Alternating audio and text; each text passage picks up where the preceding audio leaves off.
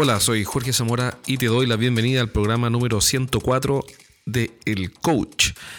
Hoy día vamos a tener un programa un poco diferente. Es un, un capítulo de un programa de televisión que lancé junto a un socio, a un partner que lleva muchísimos años en la producción de televisión. Y en este programa lo que hacemos es entrevistar empresarios que nos cuenten sus mejores historias, eh, los principales aprendizajes de importantes empresarios y también emprendedores que están comenzando y que ya tienen un cierto camino. Eh, y la idea es levantar estas historias y estos aprendizajes para que puedas hacer un MBA sin pagar un peso. ¿A qué me refiero con eso? Que las historias, las enseñanzas son finalmente las mejores fuentes de aprendizaje. Y cada fin de semana, los sábados en la mañana y los domingos en la noche, sale este programa al aire en los cableoperadores eh, que existen en todo el país. En Chile me refiero principalmente, bueno, únicamente, en, los TV cable de Entel, Movistar, BTR, GT de Manquehue, DirecTV, eh, etcétera a lo largo de todo el país. Ahora, si no tienes ninguno de estos cable operadores, no importa, métete a YouTube, busca conexión privilegiada y ya están arriba nueve, nueve programas. Cada semana vamos a ir subiendo uno. Es una primera temporada de tres meses. Eh, ha sido un tremendo aprendizaje. Eh, ha sido realmente extraordinario porque antes de los programas eh, hacemos una reunión de pauta con cada uno de los invitados. Y ahí los vamos conociendo y vamos sacando cuestiones súper, súper, súper interesantes. ¿Cómo no va a ser interesante, por ejemplo, entrevistar un empresario que además es inventor? O un mago joven, Ignacio de Jordán, que además de hacer magia tiene una empresa. No es que haga magia por afición, es una empresa de magia. Y bueno, hasta comediantes, actores, eh, empresarios que desarrollan aplicaciones móviles, especialistas en marketing, etc. Así que ha sido súper gratificante, la verdad es que he aprendido muchísimo y en el programa de hoy día quiero dejarte con uno de esos episodios que transcribí el audio, o sea, no transcribí, sino que traspasamos el audio para que puedas escucharlo si es que no tienes tiempo para sentarte a verlo en YouTube.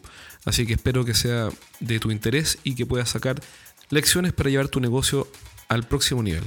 Antes de partir, acuérdate de visitarnos en estrategiasdeventa.com, estrategiasdeventa.com y descarga gratis los primeros tres capítulos de mi libro Los siete pecados de los ejecutivos de venta.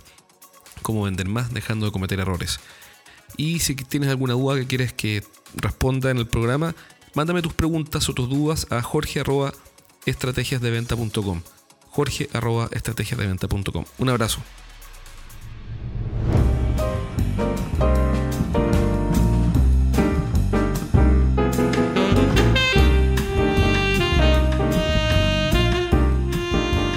Hola amigos, bienvenidos a un nuevo programa de Conexión Privilegiada. Hoy día tenemos el privilegio de estar con Roberto Ríos, una persona que nos va a enseñar muchísimo de marketing, de publicidad, sin nombrar marcas, por supuesto.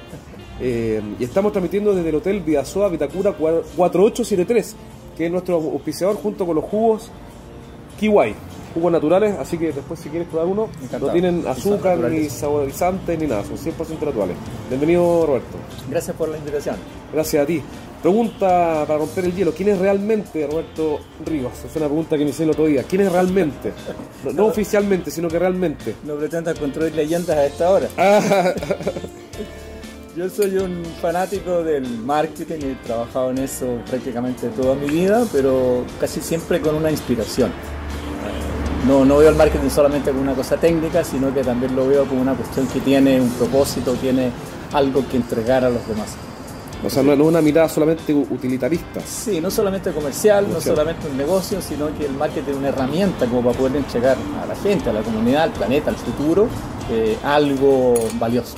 ¿Cómo qué? ¿Algo valioso como qué? Porque yo tengo, por conocimiento probablemente, la visión de que el marketing es funcional a la estrategia no, no, tiene un propósito por sí mismo, sino que es funcional a una estrategia con, que básicamente busca conseguir un objetivo que sería vender más, por ejemplo. Sí, es que es la mirada clásica. Precisamente el marketing yo lo veo más como una estrategia que como una herramienta solamente. Por eso tal vez la palabra marketing no nos acomode 100% en nuestra empresa.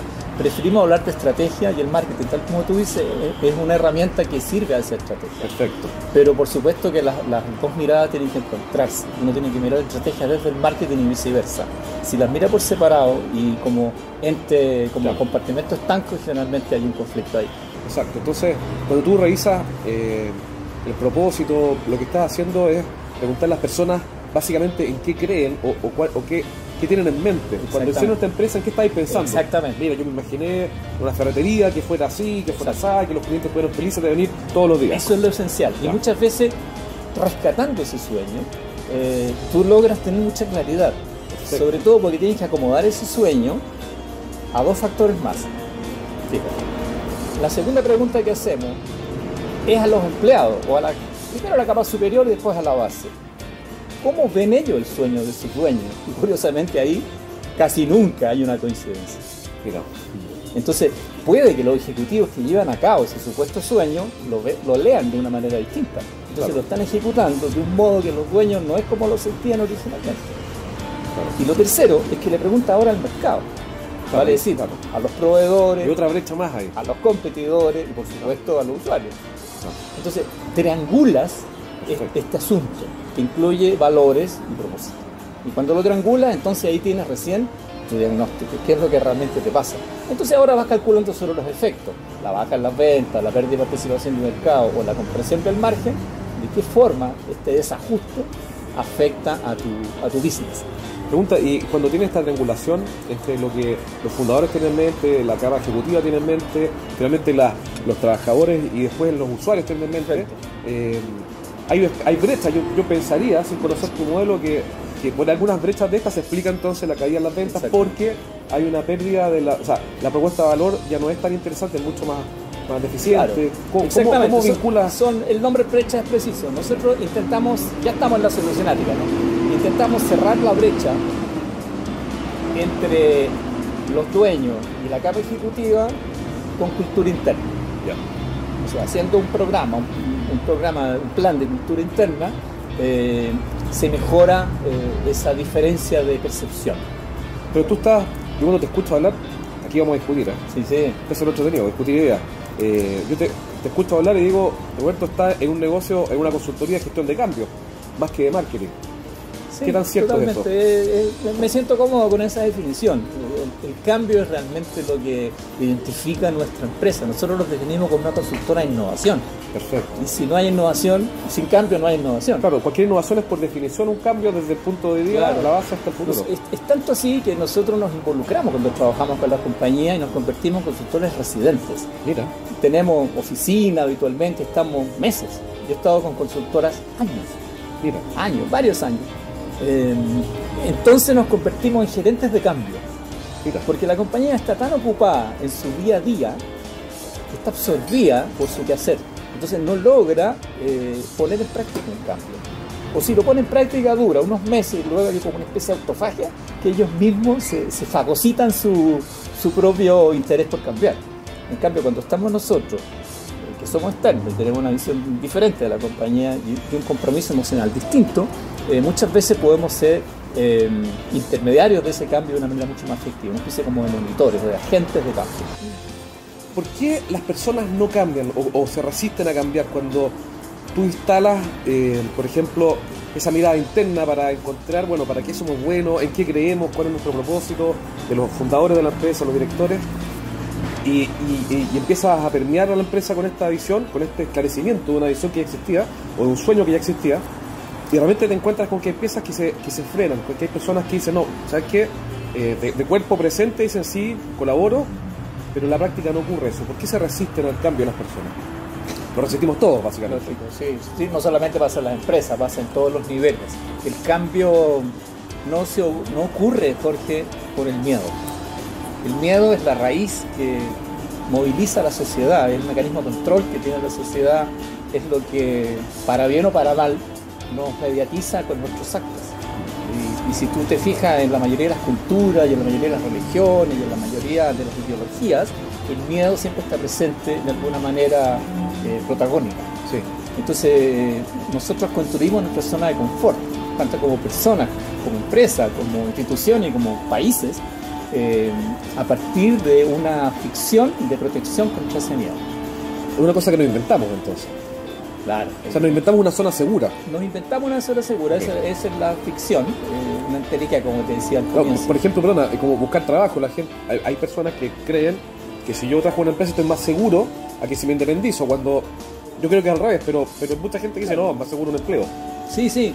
Esto, esto lo decimos sin juicios de valor, pero de, de verdad que la gente va construyéndose una profesión, se van construyendo un empleo, se van construyendo la formación de una familia. Van a, o van a cierto colegio, para, Ah, porque es más claro. seguro, porque vas a conocer personas que después te van a ayudar.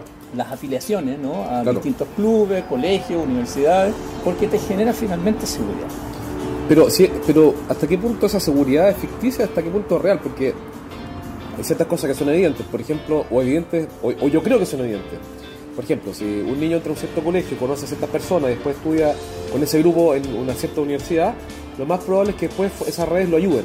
La, la práctica nos demuestra que es así, Claro. pero está lleno el mundo de excepciones. Sí. Y, y si tú ves grandes líderes, eh, no sé, como Jobs o como no sé quién más importante, eh, al- algunos de ellos ni estudiaron. Es que tú tienes toda razón. De hecho, yo los, los empresarios que he conocido hasta ahora, no hay ninguno que haya conocido que haya seguido una trayectoria normal, normal o convencional, salvo uno o dos. Claro, Lo cual no significa lo inverso, Claro. que para ser eh, exitoso no hay que Exacto. hacer aquello, pero no es únicamente haciendo aquello que se consigue la gloria, vamos a decir. Exacto. Y eso tiene que ver con qué tanta aprensión o qué tanto miedo tenemos. Yo creo que aquellos que no tuvieron tanta preparación o no se vincularon a estos factores que dan la seguridad es porque tenían menos miedo. Perfecto. Entonces, tal vez hay que estar atento cuando educamos a nuestros hijos. Por ejemplo, tú sabes que yo hago homeschooling, educación en casa. Ajá. Y nueve de cada diez personas me han dicho que estoy loco, pero yo no tengo miedo porque estoy muy convencido. Una buena señal. Que De que- que está loco, ¿eh? Una buena malo. señal. Te ha pasado, parece. Muy seguido. Muy seguido. Claro, porque, ¿por qué? Porque eh, yo creo que lo- lo- los formatos preestablecidos te restan opciones, te restan alternativas. No lo había pensado como lo dices tú desde la perspectiva del miedo. Claro. Ahora, ¿cómo se vence el miedo? ¿O cómo lo vencemos internamente? ¿Cómo lo enfrentamos? Con planes. Pero yo, yo como persona, ¿me hago un plan a mí mismo? Sí, ¿Cómo sería sea, un plan, por ejemplo? Yo creo que uno como persona puede usar el mismo esquema que uno usa con una empresa. O sea, primero reviso mis valores. Luego, a partir de mis valores, construyo un propósito. Con eso, me edifico una misión. O sea, qué es lo que quiero hacer y por qué. Y luego me doy una visión, que es cuándo lo voy a lograr y con qué recursos. Estoy de acuerdo. Ahora, la- la- yo lo, lo veo y lo entiendo eh, bajo el siguiente punto de vista. Antes, antes tratar a cada persona como quiere ser tratada era muy difícil.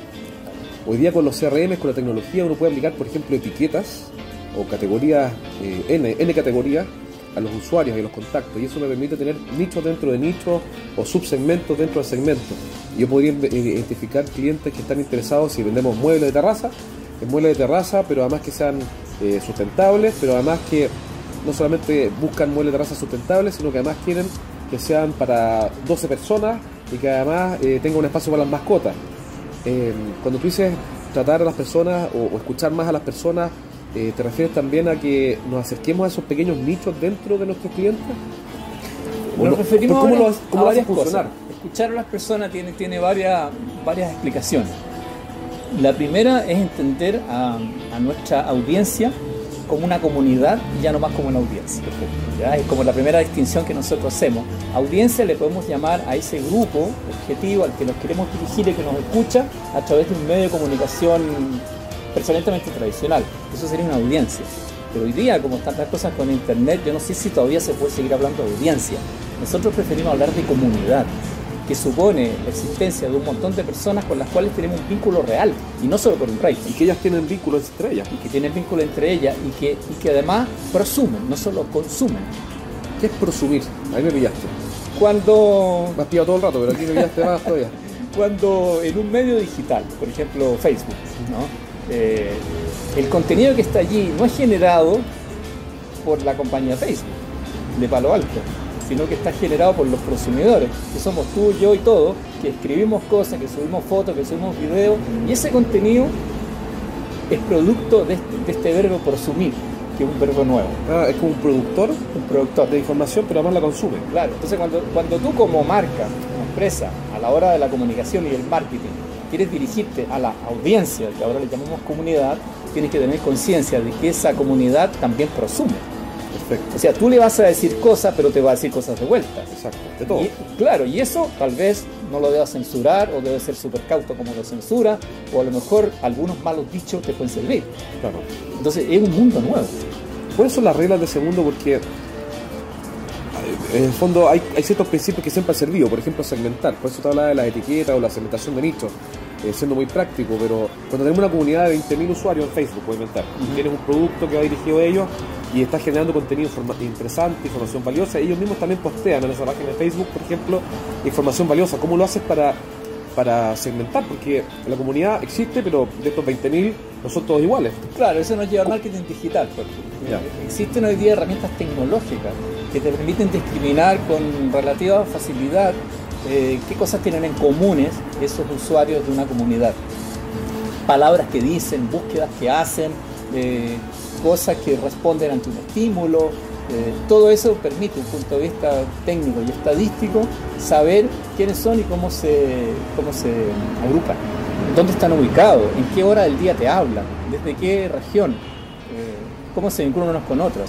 Ahora, ¿por qué cuando uno habla estos temas en general uno tiende a, yo por lo menos tiendo a asociarlo, creo que otras personas también, al, consumo masivo, pero, pero no, todos los productos son de consumo masivo, hay, muchos productos que son industriales, por ejemplo. No sé, una empresa que vende eh, cargadores frontales a la construcción. ¿Cómo puede usar las reglas, las nuevas reglas del juego eh, del marketing digital, por ejemplo, las comunidades? Si el tipo dice, pero yo vendo cargadores frontales, eh, ¿cómo, llevo algo tan árido, tan duro como eso al, al nuevo escenario? Bueno, el, CRM que lo nombraste hace un rato es una herramienta bastante útil en ese caso, donde las bases de datos de esos clientes que son B2C eh, te van a permitir llegar a ellos, por ejemplo, a través de mecanismos como newsletter. Mira. El contenido, en vez de ponerlo en Facebook, que va a la comunidad en general, aquí que es una comunidad particular, tú lo puedes direccionar a través de mail eh, con newsletter, pero tiene que ser un contenido, volvemos al origen, legítimo, útil, entretenido, relevante, que relevante y respaldado. O sea, que la fuente que dice ese contenido sea una fuente confiable. O sea, hay una cosa periodística, hay una cosa de editorial detrás de los contenidos de hoy día, que no son publicitarios. Me acabo de comprar un libro por Amazon que se llama Somos todos eh, escritores. Que en el nuevo marketing somos todos periodistas. Tal cual. ¿Tú estás de acuerdo con eso? 100%. O sea, yo creo que hoy día las tecnologías han permitido a la sociedad hacer muchas cosas ¿Tú tienes un blog o tienen un blog en la empresa? Sí, tenemos un blog en nuestro propio sitio web, www.planetario.cl. Ahí también tenemos un blog donde ponemos información sobre todos estos temas que estamos conversando. Eh, hoy día decía que nosotros somos muchas cosas, porque los buscadores nos permiten... ¿Has intentado cocinar una alcachofa cuando no sabes cuántos minutos son? Sí, me meto a YouTube. La otra vez peleé una tórtola. Entonces, cazamos torta la pelea, los animalistas ahí van a criticar, pero está bien Y puedes tocar una canción porque están los acordes ahí. Por ejemplo, si alguien nos está mirando y dice, pero yo vendo generadores, imagínate algo tan árido como un generador, digamos, algo tan poco sexy, comillas, como un generador. Eh, y, yo escucho a Roberto que me habla de, comunidades digitales. Eh, ¿Qué hago con mis generadores? ¿Cómo aprovecho esta oportunidad de Internet 2.0? 2.0 sería, ¿no? Sí. Eventualmente. Eh, para, para, para vender mis productos y para vincularme con esa comunidad? ¿Cómo lo podría hacer? Primera pregunta. Hay, hay varias respuestas a tu pregunta. La primera es recordarte de algunas marcas industriales que revisaron su modelo de negocio y empezaron a obtener productos eh, para comunidades más masivas. Mira. O sea, no siempre una máquina, una, una empresa está obligada a quedarse encerrada en una máquina o en un proceso industrial. Caterpillar tal vez puede ser un ejemplo, a mí que no me gustan nombrar marcas, eh, donde hacemos por un lado maquinaria pesada y por otro lado zapatos. Cierto. Entonces, la primera idea es que no hay que quedarse en que una empresa está confinada mm. a hacer solamente sus productos industriales. 3M es otro ejemplo. Sí, bueno. Era una empresa de la minería y terminó siendo cinta adhesiva. Entonces, primera como luz de que siempre hay oportunidad en eso duro, lo segundo es que las comunidades para empresas B2C, o sea, una empresa que le vende a otra empresa, eh, para nosotros lo más efectivo es el CRM, para lo más efectivo son las bases de datos y son los newsletters.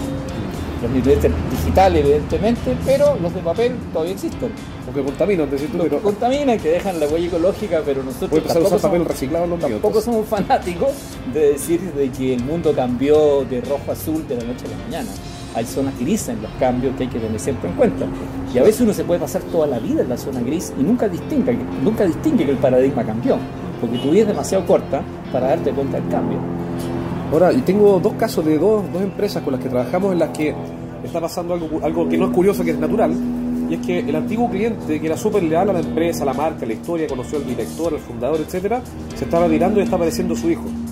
Entonces llega el vendedor y le dice, eh, don Ramiro, buenas tardes, mire, vengo a verlo para que hagamos el negocio este mes. Y dice, uy, es que bien, no estoy viendo las compras, las está viendo Carlitos. Oye, Carlitos tiene 30 años, abre el notebook, no dice ni hola, y, y saca la planilla de costo y empieza a negociar como una fiera con el vendedor. Aparecieron los millennials, una generación de recambios. Eh, ¿Qué hacer con esta generación nueva si es que yo todavía pienso que hago de cuenta que no existen? Eh, mis clientes están cambiando, ahora vamos a tener clientes millennials ahora, que son esta generación que hoy día tiene entre, más o menos entre 25 y 35, por ahí. Sí, solo nacido entre el 80 y el 2000. Ah, ya, los cambios generacionales habitualmente se hacen en cortes de 20 años. Ya. Uno, nosotros hacemos cortes de cada 10, que son las subcapas.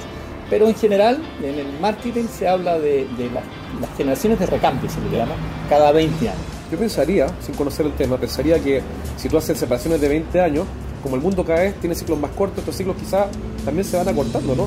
Es nuestra tesis. Nosotros Ah, pensamos de que los millennials eh, son de estos últimos 10 años, de los cuales llevamos solo 6. Del periodo 2010-2020 llevamos solo 6, bueno, casi 7 ya. O sea, llevamos el 60% de la década, de la década de los millennials. Los que se nos vienen son los centennials, Ah, esos son otros que son los que siguen, la generación Z. Ya, y esos gallos ya no chatean, me hacen telepatía. Esos ¿cómo- son, esos son nativos digitales 100%. No ven ya- ni- no ven ni televisión. Ya no usan mail.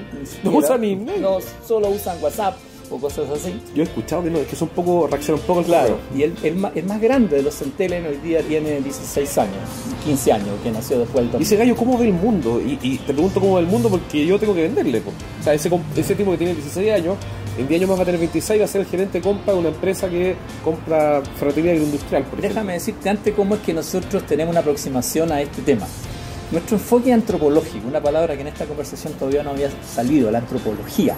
El, el- el marketing vivió muchos años eh, de la mano de la sociología, con los estudios masivos, los estudios Así de es. campo, lo, lo- lo cuantitativo.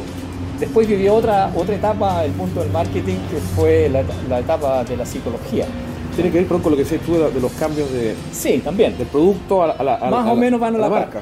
Y, y- y no es que uno se termina y se reemplaza por otro, sino que se suman las capas. Entonces, se te- cuando, cuando nació la segunda etapa de los estudios de mercado, ya fueron planteados bajo la psicología. Entonces ahí entraron los focus group y la cuestión cualitativa, ya no Claro. tanto cuantitativa. Y la tercera etapa es la etapa antropológica. Perfecto. Una mirada mucho más integral. Claro, la mirada antropológica tiene, tiene que ver con, con entender la cultura de la gente Mm. no solo el estilo de vida y su comportamiento mm, interno, sino que su comportamiento como comunidad. Su set de creencias, por ejemplo. Sí, las creencias son fundamentales, sus lenguajes, sus códigos, sus íconos, sus ritos, sus mitos. Eso, eso es lo que estudia la antropología. La antropología siempre estudió, uno cree que la antropología es solamente ir a ver los nativos que están Claro. en la selva escondida, pero la antropología es nuestra selva escondida aquí en la ciudad. Eso hacemos nosotros. Entonces hemos venido observando los últimos 30 años a las distintas generaciones. Entonces ahora ponemos el foco sobre los millennials, que es lo que tú me preguntabas. Entonces, los millennials hoy día son una- una- un grupo, un recambio generacional significativamente distinto a los dos grupos anteriores, a los boomers y a los 80s. Y tú ya adivinarás por qué son sustancialmente distintos, porque su paradigma es otro, por Internet. Es Internet el gran factor que cambia Claro, a nuestro modo de ver es Internet. Ahora, hay otra tesis paralela que yo te digo, que dice que no es el cambio tecnológico el que produjo el cambio cultural, sino que es al revés, Perfecto. que el cambio cultural que viene de los años 50, posguerra, es el que presiona a los fabricantes a, a que hagan sus tecnologías. Perfecto. Sí. respecto a los baby boomers, ¿el internet de ellos fue los supermercados o no? Las tiendas de retail, que fue una de las grandes innovaciones en los años 60, 70, donde en vez de ir a comprar la tienda tradicional, ahora aparecieron estos mega stores. Los baby boomers fueron unos innovadores, ¿ah? o sea, recuerda los años 60 cómo cambió la música, cómo cambió la moda, cómo apareció el bikini con, con escándalo en la iglesia, con, o sea, Pero el burkini, como el hombre llegó, cierto, como el hombre llegó a la luna, eh, o sea, los años 60 fueron tan cambiantes como todos los demás años, como todas las demás décadas, solo que el cambio tecnológico por internet y los buscadores genera en la población una independencia, una especie de control del miedo. Perfecto. ¿ya? Que era, entonces, al bajar el miedo por internet, porque si no sé cocinar la alcachofa ya no tengo miedo porque lo veo en 10 segundos, como tú decías, permite mayor cambio. Entonces, déjame decirte en dos líneas cómo es esta generación de millennials. Lo primero que te puedo decir que no es fácil definirla, mm. porque precisamente su comportamiento es muy indefinido. Nada más te puedo decir algunos rasgos que uno observa. Los, los millennials son fundamentalmente seres globales. O sea, no, no, no distinguen claro, Claro, Por eso sus pasaportes están llenos de timbre y por eso cuando egresan de la universidad probablemente no quieren este, trabajar, sino que se van de viaje. Claro, coincide con que los viajes se han abaratado y que las comunicaciones por internet son más fáciles, porque existe Airbnb que puedo llegar a alojar en la casa de un chico como yo en, en otro país. Entonces, su mentalidad es global. Entonces, cuando, cuando trabajan, cualquier producto que hacen, lo hacen global. Y cuando consumen, también quieren que el producto que tengan sea global. Esa, es, es una característica. La segunda característica es que ellos son los reyes del conocimiento. A diferencia de las generaciones anteriores, que siempre fuimos cautos en, hablar sobre algo porque no vaya a ser que no fuera exacto, no vaya a ser que no lo, sabiera, no supiéramos bien. Exacto, yo, yo siento eso. en cambio, las nuevas generaciones tienen un milímetro de profundidad y un océano de extensión claro. en, materia de conocimiento. Las generaciones anteriores era al revés, tenían mucha profundidad pero poca extensión. Entonces éramos eruditos. ¿Qué otra característica tienen los millennials que tú me querías comentar recién? Sí, otra, otra característica que yo encuentro que es muy relevante y que tiene mucho que ver cuando las marcas quieren hacer una actualización de su propuesta de valor es el concepto emprendedor. ¿Ya? ¿Cómo es? Hoy día, hoy día los jóvenes eh, quieren ser empresarios. Sí. Ya, ya no necesariamente quieren hipotecar toda su vida en una carrera funcionaria de 20 años para después jubilarse. No necesariamente no, digo que todos sean así, pero hay una tendencia súper marcada al concepto emprendedor. Ya no hay temor de ser emprendedor. Es fácil, yo puedo hacer un logotipo hoy día en un PowerPoint y puedo generar mi empresa en Facebook en 15 minutos. Entonces puedo ser un empresario rápidamente. Entonces el concepto de ser emprendedor es muy importante. Hay marcas que le proponen ser emprendedores a sus propios empleados. Pero eso o sea, vengan a trabajar aquí, aprendan de cómo funciona esta empresa y después independícense para que ustedes puedan ser sus propios patrones. ¿Cómo eso no atenta contra el propósito de la empresa? Claro, pero los ciclos son más cortos, como hablábamos hace un minuto. Las empresas también tienen que entender que el capital que tienen en, eh, social, en persona, se tiene que reciclar más rápido. Los tipos se van a ir igual. Y se van a ir, igual, entonces más vale que se vayan. Claro, de la mejor forma posible. De la mejor forma posible. Es un factor que influye, no te digo que eso sea 100%, pero hay que, hay que tener en cuenta el factor de emprendimiento.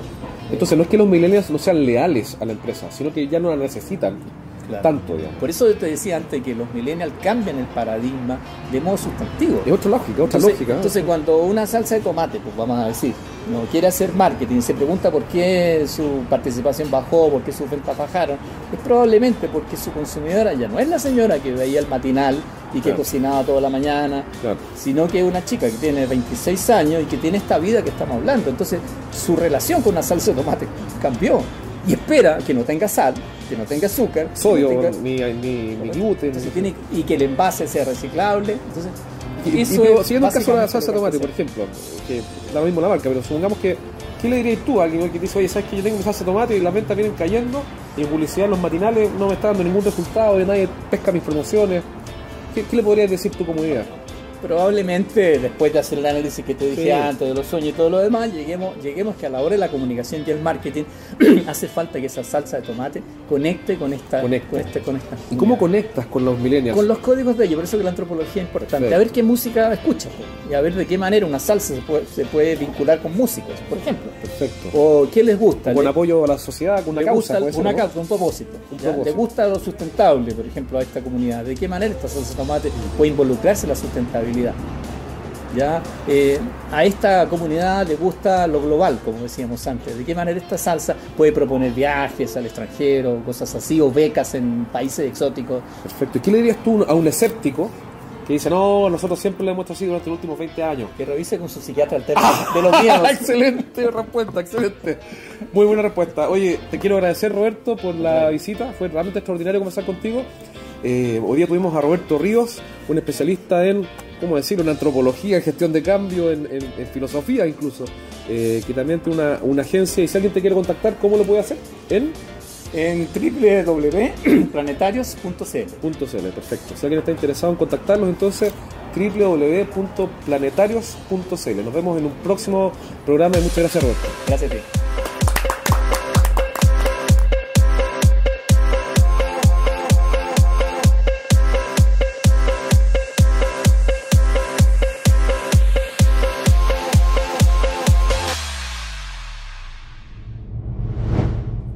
Bueno amigos, espero que este programa haya sido de su interés.